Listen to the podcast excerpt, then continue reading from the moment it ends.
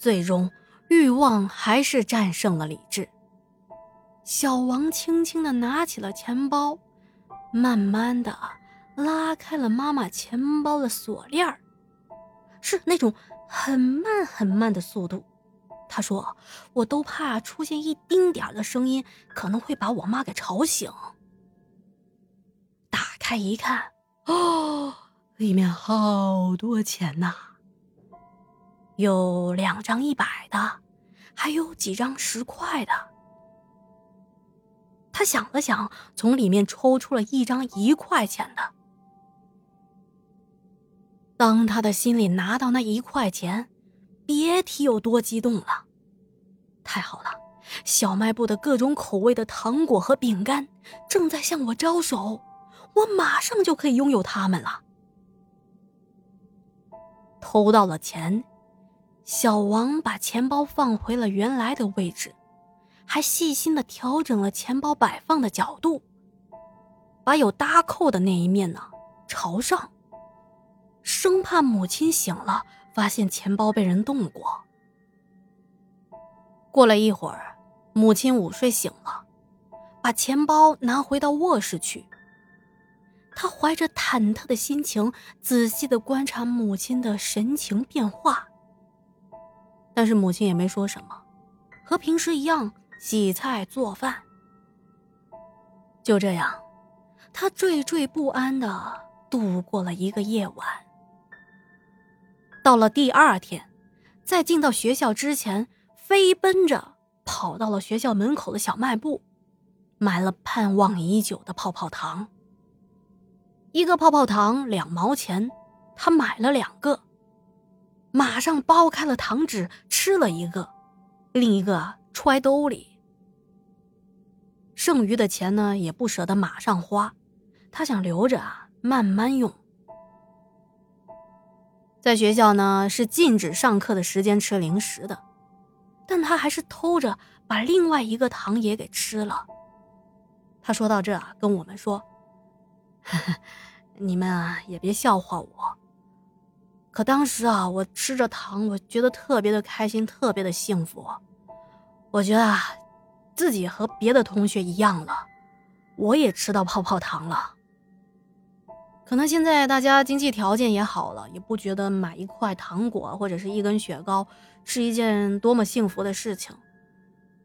可是他说啊，他那会儿就感觉像是过了年。毕竟啊，也就一块钱，这不到一个星期，小王再怎么省，还是花完了这一块钱。而且在这几天，母亲和往常一样，对待小王也没什么异常，所以啊，他断定，妈妈肯定是没有发现自己的钱包缺少了那一块钱。人呐，一旦尝到了甜头，这欲望啊就收不住了。很快又到了周末，那天他又趁着母亲午睡。这一次啊，他变得更大胆了，从钱包里抽出了一张五十块的，捧着这五十块啊，心都快跳到嗓子眼了，脑子里也幸福的头晕目眩的。他心里想着，啊，这五十块的巨款，可以花很久很久了，这下子什么吃的喝的我不能买啊？小王说：“那时候我不应该再偷这五十块，因为自打我从妈妈那里拿了那一块钱，那个星期啊，手上莫名的发痒，特别是手背上，时不时的长出一个很痒很痒的小包。一开始只是手背上长，后来啊，两只手的手臂上也长出好几个。”但呢，我以为是蚊子咬的，只是挠了挠也没管。马上又到了星期一。这天放学之后啊，我准备买心仪已久的雪糕，是那种呢两个冰棍儿粘在一起的，每个冰棍儿各一种口味，然后可以一掰分成两只，呃，忘了叫什么名字了。那个时候很流行吃这种冰棍的，而我当时呢还没有尝过，所以心心念念着一直想买。这款冰棍呢，只在一家店里有卖，那家店呢不在学校门口，但是我回家路上是一定会经过的。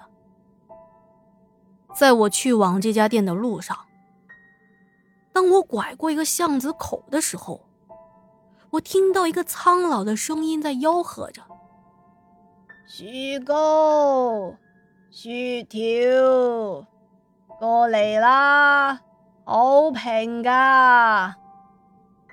哎，这刚想买雪糕呢，立马这路边就有人卖了。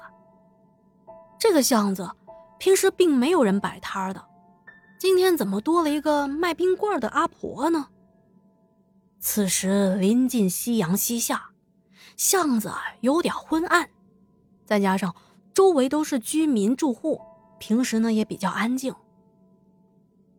于是我停下了脚步，往巷子里头看。这个阿婆啊，肩膀上搭着一条擦汗用的毛巾，地上摆着两个白色的泡沫箱子，和学校门口卖自制绿豆冰棍啊、红豆冰棍的小贩们是一样的装扮。那会儿啊，正是放学的高峰期，旁边还有三三两两的学生从我的身边经过。那个阿婆对我们招手：“还买买雪糕啊？”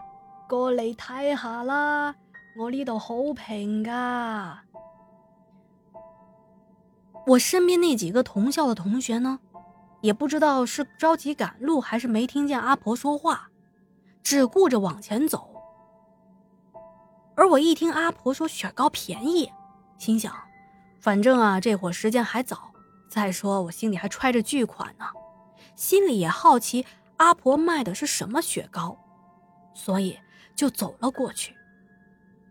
这个阿婆啊，很是慈祥，皮肤呢不像是别的出来劳动的老人那样晒得很黑，头发梳得很整齐，在后面挽了一个髻。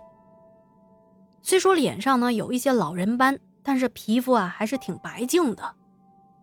耳朵上戴着金耳钉，脖子上还戴着金项链。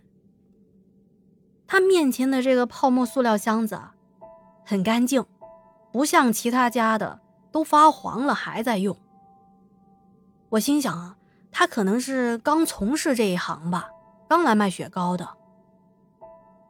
他看我走过去，赶紧打开了泡沫塑料的盖子。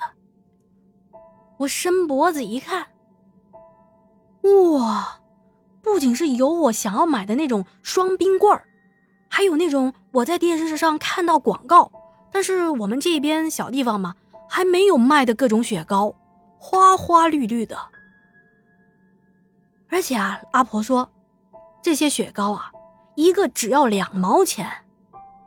我一高兴，买了四根，心想这太划算了，这下子我可以吃个够了。